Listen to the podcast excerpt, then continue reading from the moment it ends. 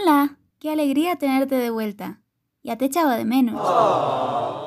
Anda, si yo ya sé por qué estás aquí. ¿A qué quieres que te siga contando un poco más acerca del Día de Muertos? Pues acomódate porque esto empieza ya.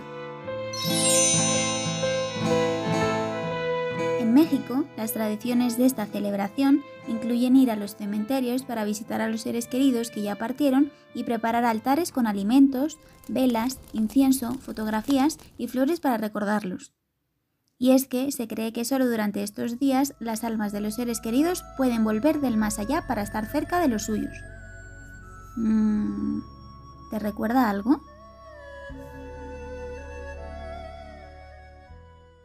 Claro, si ya decía yo.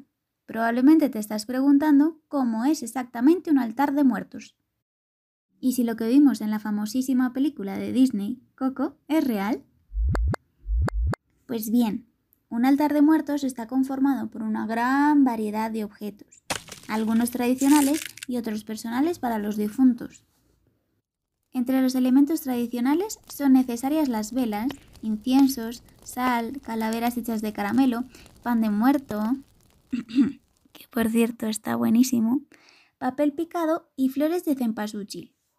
Ahora, ¿recuerdas que en el capítulo anterior hablamos acerca de las tribus indígenas que habitaron Colombia? ¿Mm? ¡Genial! Pues te cuento que el nombre tan raro que lleva esta flor originaria de México proviene de una lengua indígena denominada náhuatl, propia del imperio azteca.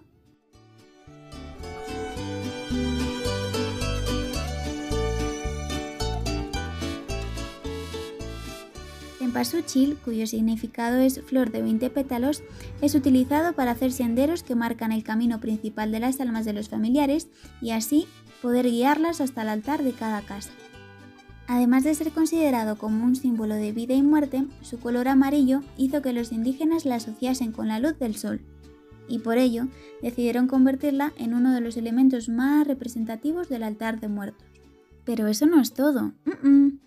¿Sabías que actualmente la flor de cempasúchil es utilizada también para dar color a las telas, elaborar insecticidas y hasta como un medicamento?